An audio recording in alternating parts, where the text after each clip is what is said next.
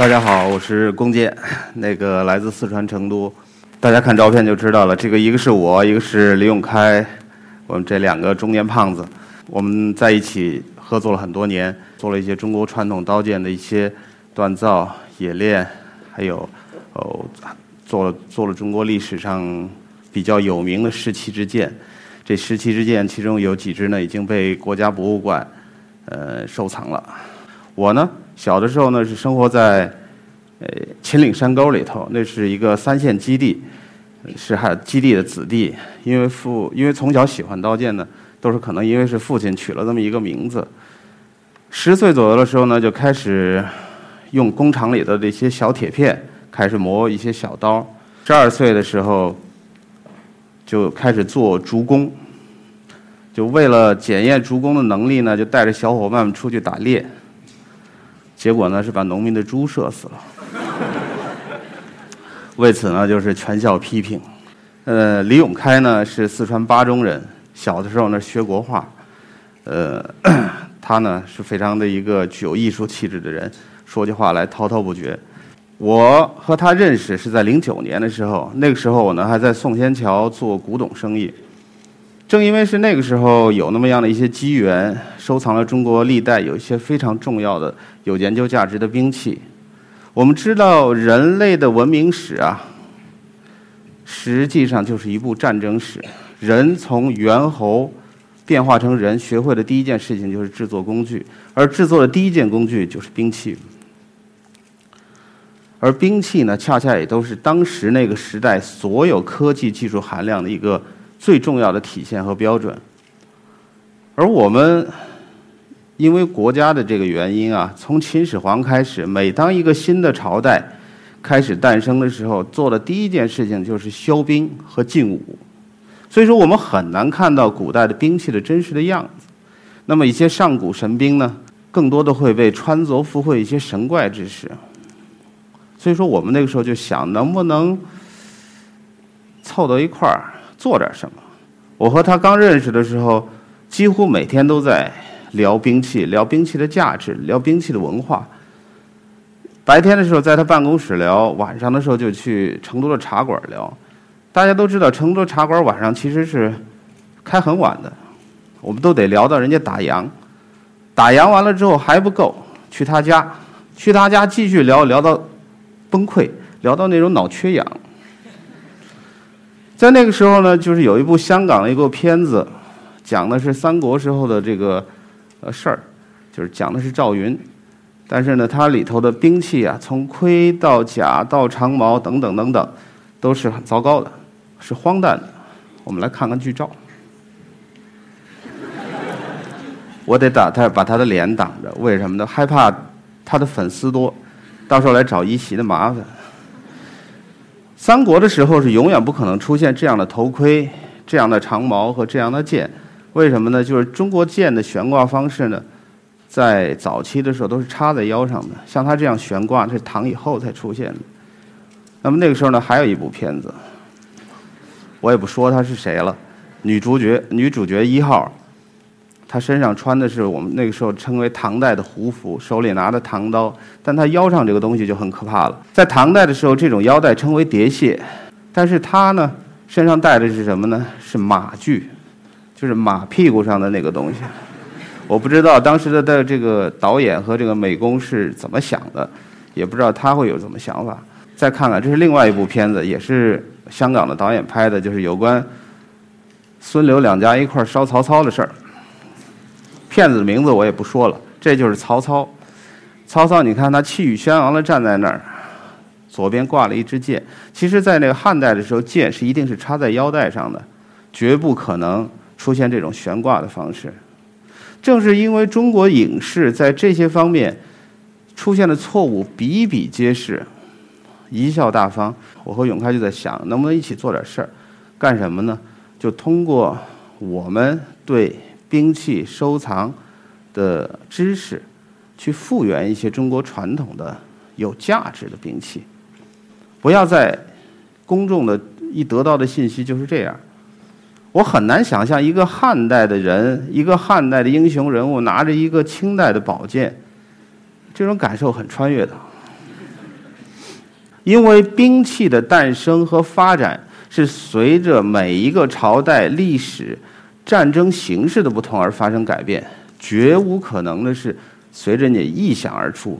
后来我们就成立了一个西山文化机构，开始从事中国传统兵器的发掘、整理、复制。这个是我们办公室的一面墙，大概有数百支刀剑吧。嗯，应该是从汉代一直到清代都有。就是我们就开始做的时候呢，决定了要做中国历史上很有价值的十七支刀剑。那么这十七支刀剑的原型呢，在历史上和博物馆当中都会有。那我们收藏的一些实物资料，所以这里头呢，它相对来说不是那么麻烦，也不是那么难。但是呢，有一支叫做永乐剑。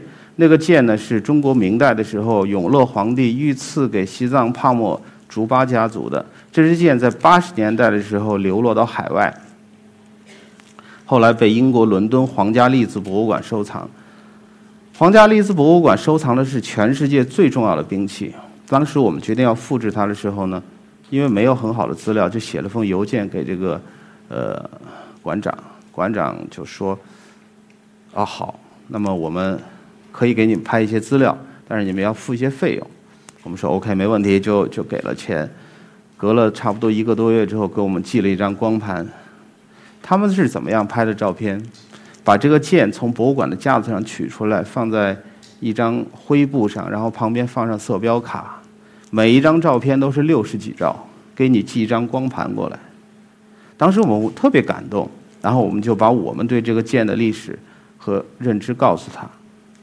啊，这馆长也非常高兴。后来我们做成这支剑之后呢，把照片发给他，他也非常高兴，说不定今年就要来。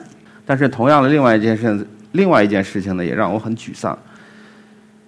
啊，在沈阳故宫博物院有一支很著名的刀，是努尔哈赤在当明朝的龙虎将军的时候呢赐赐给他的。当时这支剑呢，我们也想做，所以说我就决定去去。沈阳故宫博物院去看看那个实物到底怎么样。早上五点钟就到机场，六点钟、七点钟上飞机，坐三个小时到沈阳，饭都没吃，无比兴奋，冲到沈阳故宫博物院，然后买了票冲进去，走到那个玻璃展柜的时候，看着玻璃展柜里的东西，我一分钟。说不出来任何话，就犹犹如犹如一盆冰水从头浇到脚。为什么？他墙上那个东西是一个石膏模型，就这么荒诞。然后呢，我想，哎呀，既然来了吧，那我就看看他们图书馆的资料里头会不会有这个刀的这个图片。那我就翻拍一张也好。去了，所有人都在那儿嗑瓜子儿，然后没有。你说的那个东西我们不知道。后来就。算了吧，然后我就去他们博物馆的办公室，我说我想找一个这个东西的资料。你是谁？我说我是谁谁谁，四川冷兵器收藏协会的负责人。我们不对外，你不是体制内的，所以说就这样，我拿不到这个刀的资料，到今天为止也没有做成它，不能不说是一个遗憾。但是相对来说好一点的就是我们手上有数百只这种实物和博物馆的其他资料来支撑。我们这十几支刀剑的选型呢，实际上是很轻松的。呃，选型完成之后了，我们就要开始画图。李永开呢，小时候是学美术的，所以说画图的很多工作呢，就是他来做。我们看到的这种手稿图呢，实际上是把一支刀剑分解掉各个零件和关系。那么你看到它有提梁的关系，有挡手的关系，有整个刀插到刀径里头的关系，还有它零件分配的关系。之所以这么做，实际上就是用一个。呃，比较简单的方法去分解它，分解它之后，在未来的组装啊和制作过程当中，相对就会比较准确。那么大家看了刚才的那个动图了，这里头呢就是牵制到了锻造了。其实中国刀剑很灵魂的部分呢，就是在锻造，而且这种锻造呢，一定要达到它的整个是实际上就是硬的铁和软的铁有效的结合在一起，然后形成了这种消除掉应力的这样的一个韧体。这样的刀剑在劈砍的过程当中，才会第一个会锋利，第二个不容易折断。那么在锻造这个工艺的时候，李永开在零七年认识我之前，他就在找他们老家的一个老铁匠在学习这种技术。但是当时呢，因为没有深入呢，就没有做的很多。后来当我们一起开始决定在做的时候，遇到了很多困难，尤其是这种就是我说的硬铁和软铁的这种闭合做不好，每次做做做之后，它始终产生断割。那没有办法，就只有又去找老铁匠问，老铁匠就不告诉你，因为其实从锻造刀剑和锻造锄头的这种形式来看，它没有本质的区别，都是这种工艺。祖宗两千年前就是这么做，后来就请他喝酒。这个老铁匠就说了：“你们要调泥灰水，泥灰水里头加一点什么东西。”这个东西后来我们做好了之后，就交到。锻造的铁上，然后再进行锻造，它的就闭合就完成了。实际上，这就中国古代的时候，在汉代的时候，百炼钢技术在炼铁和锻造的时候就是这样，就这个过程就基本上就比较容易过过了。那么我们看到的时候，它就要用大锤和小锤把整个剑身的这个关系要整理出来，整理出来实际上就是一个延延长，把整一个铁铁柔和断好了之后，把它延长，延长到一定程度了之后，形状做出来，那么下一步就要淬火。其实淬火呢是整个制作刀剑的灵魂，因为淬火如果做不好，你前面所有的工作都等于零。那么在最开始的时候，基本上十次九次都失败，做的我们非常绝望。没办法，只有停下来查资料。查资料的过程当中，就发现一个很有趣的事情：中国古籍呢，在记载这种所谓术的这种东西，就是是纯粹纯技术上的东西的时候，不会写的很清楚，语言不详。就跟我们经常说的“放盐少许”是一样的，所以他不会告诉你烧到多少度，然后到什么状态再把那个刀放下去。我们这种少许来少许去就失败了很多回。后来发现啊，中国古人读书人是不干读书人是不干活的，他只管写。那么干活的人大部分都文盲，所以这个呢没办法，只有自己摸索烧，不断的烧。在以前，古人在制作刀剑的时候，会在刀剑上头錾刻吉语和天上的星宿文。什么是吉语？比如说东汉的时候出现的一支刀叫做“永初六年丙午造三十链大招大刀，宜吉祥宜子孙”，这是吉语。唐代的时候呢，在刀剑上呢会錾刻一些铭文，星宿文、牵牛文呐、织机织织女星文呐，都会做。当时并不知道为什么，我们呢在锻造刀剑的时候，基本上都会呃淬火的时候都会放在晚上。为什么晚上的时候那个炉焰呢，你才能看清楚大概是一个什么状态？当温度达到了一千多度，火光呈青紫色的时候，刀刃烧到这种像夕阳一样通透的状态时候，就可以淬淬刃了。那个时候我们也是把刀剑拿出来看一看，再放进去。刀剑拿来，等到烧到合适的温度，再进入淬淬火。那么这个时候，有的时候因为在晚上嘛，难免会仰望星空，在看到星星的那一瞬间，有时候就在想，拜托，今天要成功。这个时候就油然的能够感受到古人在两千年前做这个事情的时候，他们也一定会这样做，在晚上烧烧了之后淬火，也会仰望星空。所以说那个时候就立刻感受到了古人在制作这个时候为什么会把给予星宿文錾刻上面。其实那是中国人最朴实的天和天人合一的境界。刀刃完成了淬火之后，就要把它研磨出来。研磨实际上是一个非常麻烦的过程，它是要用锉刀先把形状修出来，修出来之后一定要把它的刃的极限，就是我们现在看到阴影面的这根极限修得非常直，修得直，然后才能再去磨刃，才能磨出它的锋利和那种钢的那种清清澈度。我们现在的图片上看到的这种状态就是。要达到这种要求，如果手上拿了一支刀，你看它的极限磨得曲里拐弯的，你看了自己都会很生气。所以说磨刀的时候呢，因为它要从粗到细，你每一层如果说把前面那一层做不好，后面你是磨不掉的，因为你越细的砂纸和越细的石头是磨不下去的。所以这个过程是非常磨心的，一定要你很耐得住寂寞。做完了这个刀刃，研磨好了之后，就要做鞘。而中国人的这种鞘呢，是用木头作为鞘矢。在我们知道的汉代的刀剑已经出土的资料来看呢，它非常薄，大概只有一毫米到两毫米之间。这么薄的木鞘，要想保持它的结构性强度啊，是非常难的。所以说呢，一定要在木头上裹丝绢，丝绢裹好了之后再修漆，然后再打磨。那么这种工艺呢，只有中国人在做，并且是从中国一直传到整个东亚，日本、朝鲜、越南都这样做。而欧洲和西亚他们呢就没有大漆，他们就是用皮和金属零件固定。做大漆，大家知道它非常容易过敏，在我们开始接触的时候就知道，但是没有办法，这个东西必须要去做。说第一次做的时候，利用开肿的浑身起那种过敏的斑块。我的眼睛呢，就肿得像猪头，这是很惨的经历。但是没有办法，这种事情不可能假手于人，就只有反复做，最后直到脱敏，我们就可以做漆了。当漆完成了之后，要做刀剑上的零件和金具。那么刀剑和零件上的金具呢，实际上它就是要通过錾刻、镂空、找找出花纹、浮雕等等这些工艺，有的还要鎏金、错金银。那么这些工艺呢？因为刀剑已经随着冷兵器退出战场，这些东西已经离开我们的生活了。但这些东西，它在传统的金银首饰加工当中还保留的有。所以说，我们是从那个时候开始去从另外一些行业上去学习，然后开始自我自我实验。有的时候我们可以看到旁边呢，这个就是簪子，簪子就是实际上这是需要需要做每个工艺需要的不同的工具。这种工具呢，就需要用摩托车的那个减震弹簧。做成一小根一小根的，然后根据需要不同来修它的刃面，最后来来来作为工具使用。这个是做丝，丝做呢实际上是优势，因为到了刀剑到最后要缠手柄的时候，它要有用丝绢缠手柄的，有的需要用金属丝作作为装饰的。你可以看得到我们的工作台和一些小工具，实际上就是很简单的，古人也是用这种方式来做。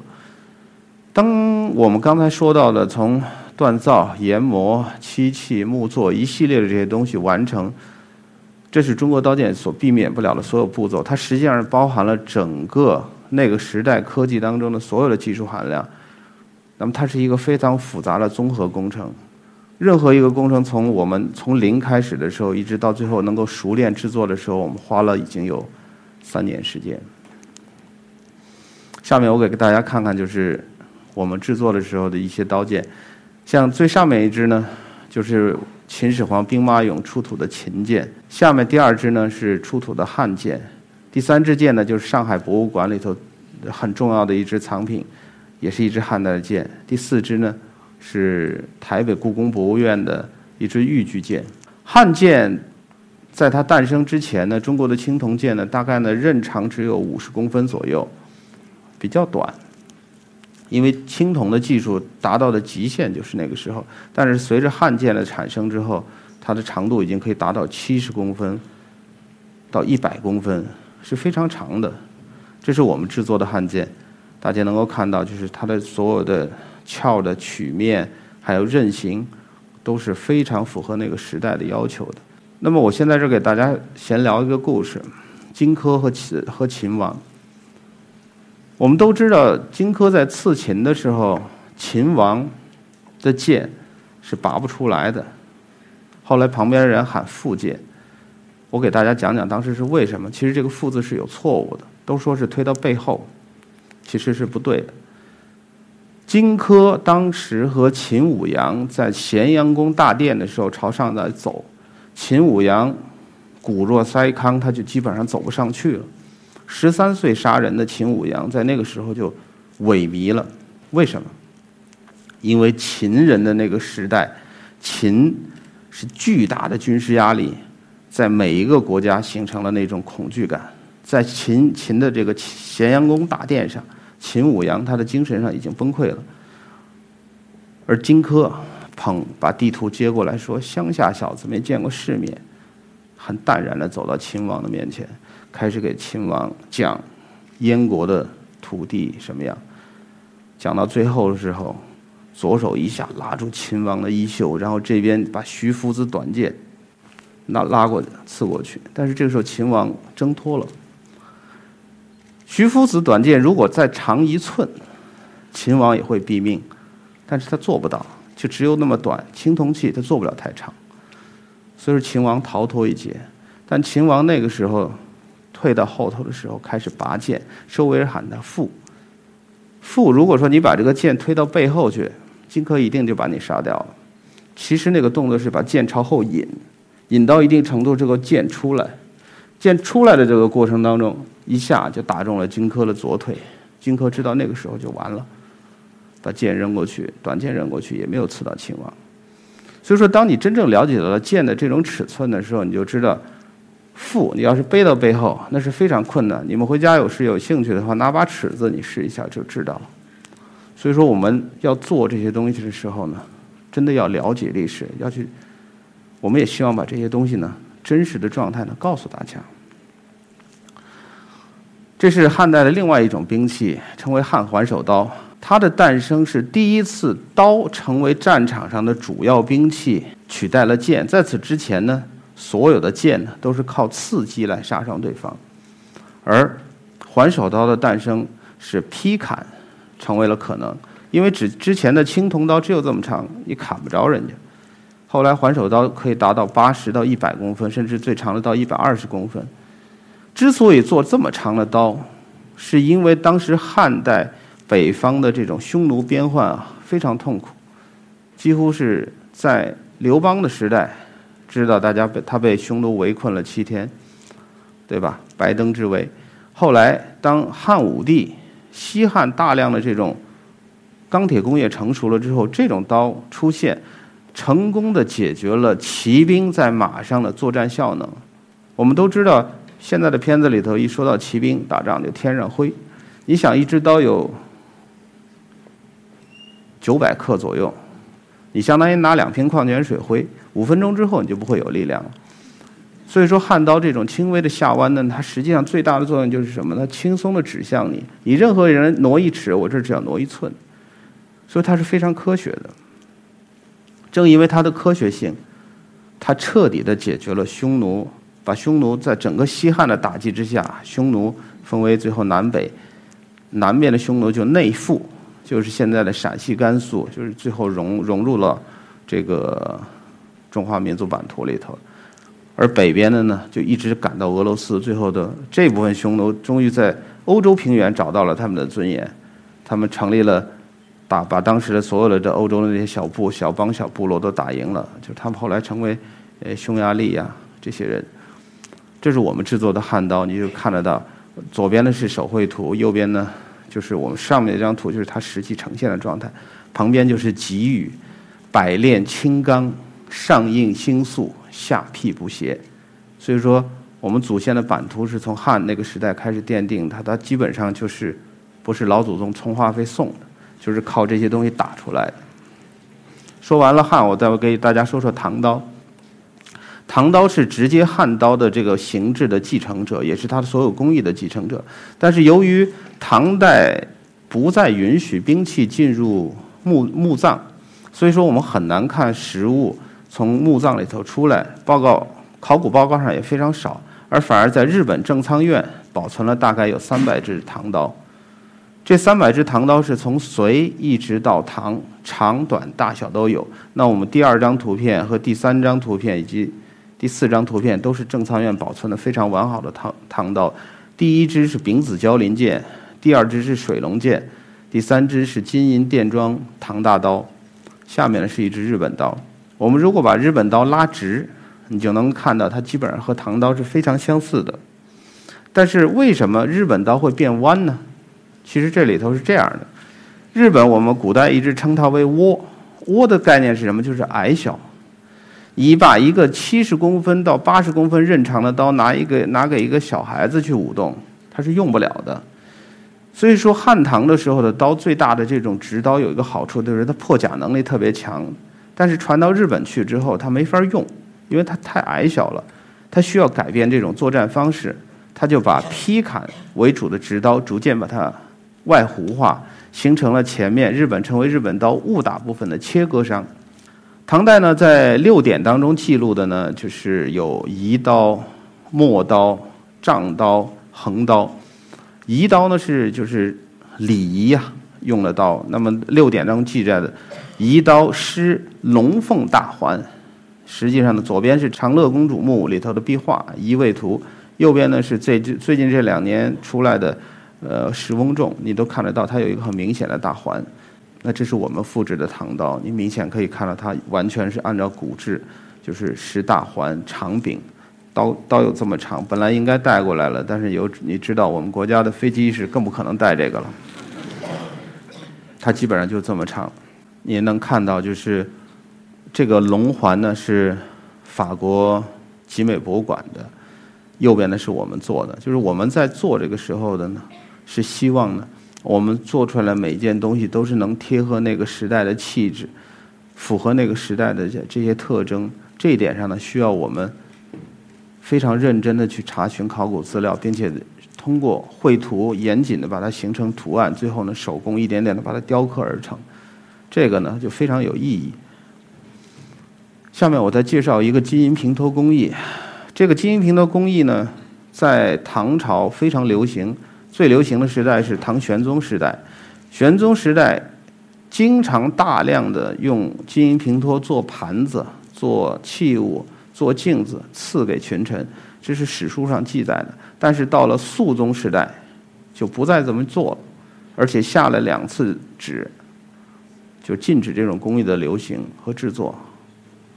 我们开始查到的资料只有这么多，但是呢，我们要去做。大家看到第一张图片呢，上头呢就是裹的丝绢，第二张呢就是呃，银箔和金箔贴到漆鞘，它实际上是一个什么作用呢？把金箔和银箔裁成花纹贴到木鞘上，然后再用漆反复覆盖，把金箔和银箔的这个高差，用漆把它填平之后，最后再通过打磨，使金银露出来，再在上面刻花。这是唐代极为极为有特色的工艺，但是到了宋就已经彻底的消失了。我们这么做的时候遇到了非常多的困难，其中金箔和银箔的厚度始终是没有办法。最开始用常规的金箔和银箔。出现的问题就是你贴上去很容易，但是很快一打磨就漏掉，没办法要加厚它，加厚要加厚到什么程度？对不起，没有人会告诉你们，只有这么尝试。所以说，在最开始的做这第六七次的时候，每做一次，金箔和银箔一磨穿，对不起，这把刀就废了，就要撕掉，撕掉了这些就没有用了。就所以说，这金银在这个上面浪费的是非常大的。所以说，后来我们就理解了为什么金银平托实际上呢，在肃宗时代之所以最终被消失，就原因就是因为它所耗消耗太巨。这是我们制作的，上面是日本正仓院的金银平托横刀，下面是我们做的。我们基本上还原度了到它还原到它百分之九十五，比日本明治时期所做的这些东西呢都还要好。日本现在还保留了这个习惯，就是依然的用他的工匠每隔二十年、三十年去把他们保存的这些物体重新来制作，以期把这种技术流传下去。但是我们国内现在还没有这样做，我们正尝试着这样做。我今天跟大家讲了这些事情呢，就是说西山，我们西山文化想做的这些事情，实际上不仅仅是一次对中国传统文化和器物的一次致敬。更多的是想通过把我们的这些实践，把真实的历史呈现给大家，并且把这种记忆呢传递给大家。所以说我用钱穆先生的一句话是来结束今天的这个聊天，就是让我们怀抱温情，以敬意去体悟历史传统中的精神价值。谢谢大家。